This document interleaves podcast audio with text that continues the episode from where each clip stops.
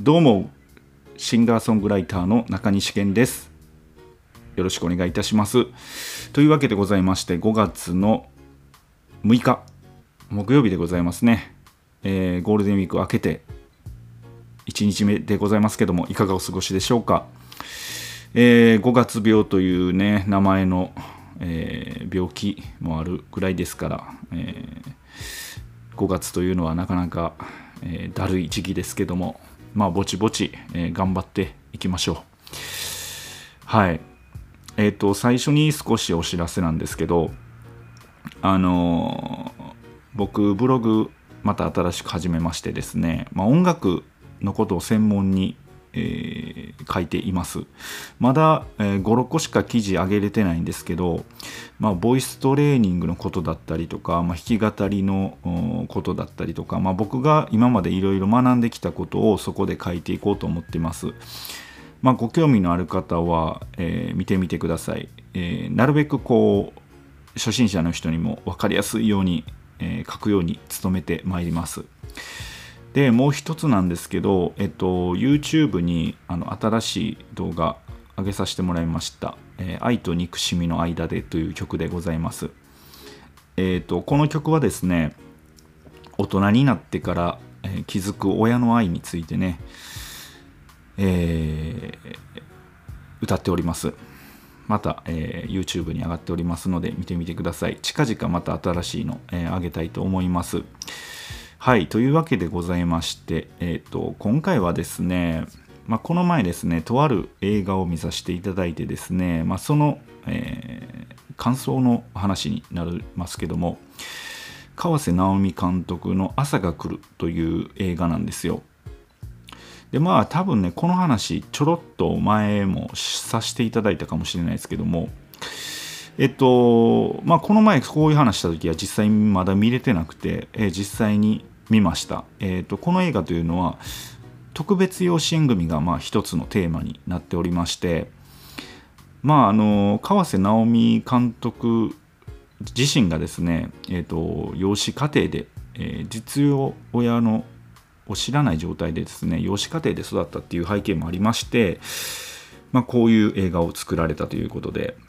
はいでえ、ー、とこの川瀬直美さんの映画のまあ特徴としてですね、まあ、結構なんでしょうね、えー、そういう社会問題的なことを取り扱うことがあるんですよ。で実際にそれを体験した人たちをキャストに入れるっていうことがあるんですねこの方の映画というのは。だからこう今回の「朝が来る」の映画の中でもえー、実際にこう特別養子縁組で、えー、親を育ててますというあじゃあ親ちゃん子供を育ててますという家庭の人の、えー、体験談をこう話を入れていったりとか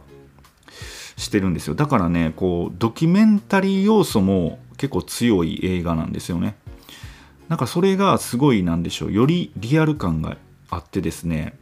あとまあこの方の映画でね僕が好きなのはねこう景色。うん景色をねちょこちょここう差し込んできはるんですよね。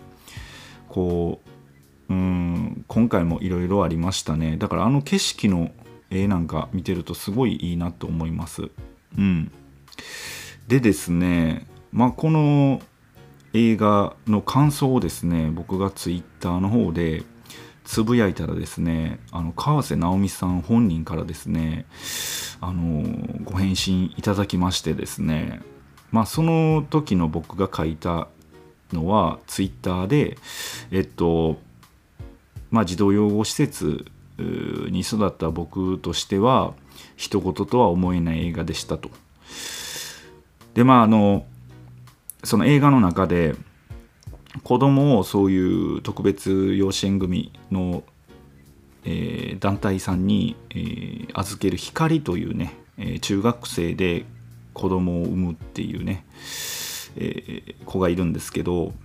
でその光は結構なんかそういう子供を産んでからいろいろいろいろあってこう変化していって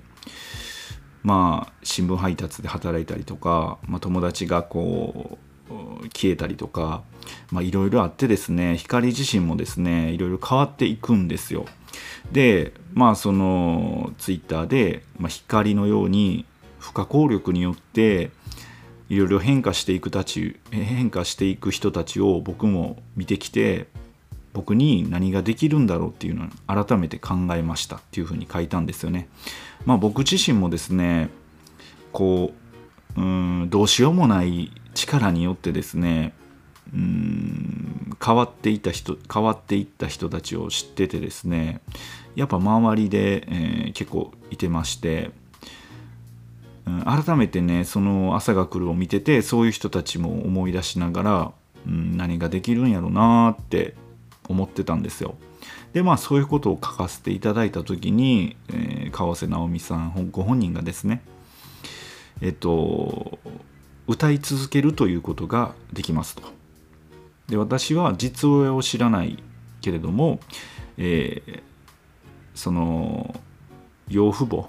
うん養子にとってくださった、え、親の方がこの世界の美しさを教えてくださいましたと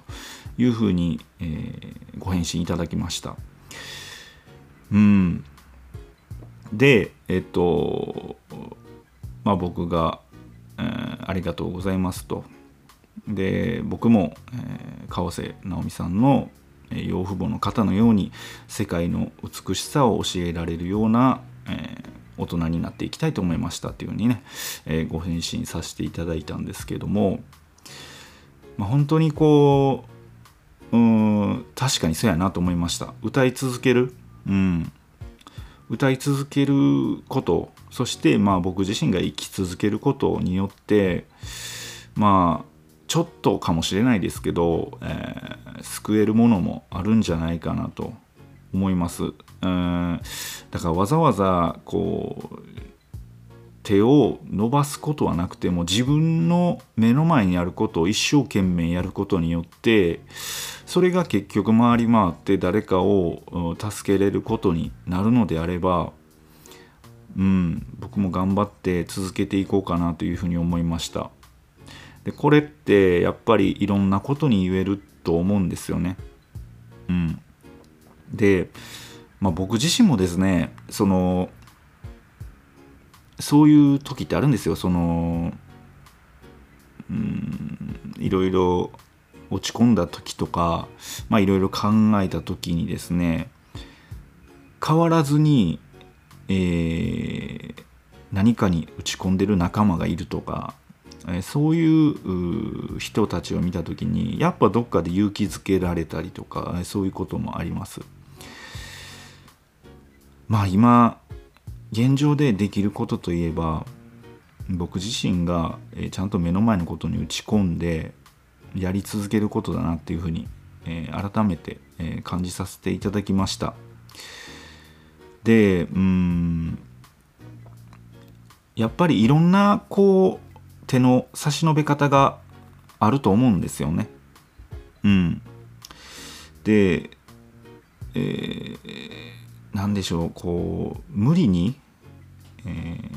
声をかけることが、えー、救いになるかって言ったらそういうわけではないと思うんですよね。うん。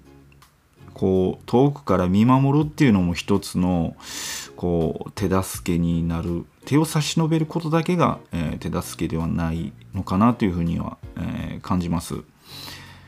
うん昔ですねえっと滋賀県のですねあるグループホームの、うん、方の家庭にね行かせていただいた時があったんですよ。まああのそこではですねいろいろこう子供子供3人いててあと障害者の方が5人ぐらいいてはるグループホームだったんですけどもまあ、そこでですねあの子供がちょっと喧嘩してて僕が行った時にたまたまねでえ、っとそれをね、えー、っとそのグループホームのお母さんがですね怒るのかな止めるのかなと思ってたら結構見守ってはったんですよね。あえてこ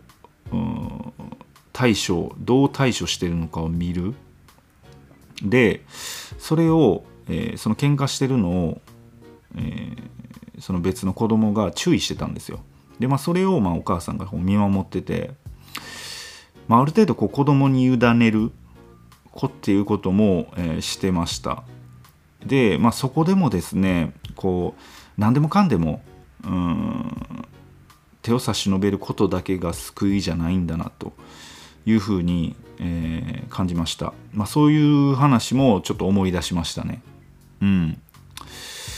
はい。というわけでございましてですね今回はですね、まあ、川瀬直美さんの、えー映画「朝が来る」を、えー見させていただいてですねまあこう歌い続けること生き続けることが、まあ、一つの僕にできることなんだなというふうに、感じたというお話をさせていただきました。というわけでございましてまたこのポッドキャストを聞いてみてください。それでは今日もぼちぼち頑張っていきましょう。ここまでのお相手は中西健でした。See you!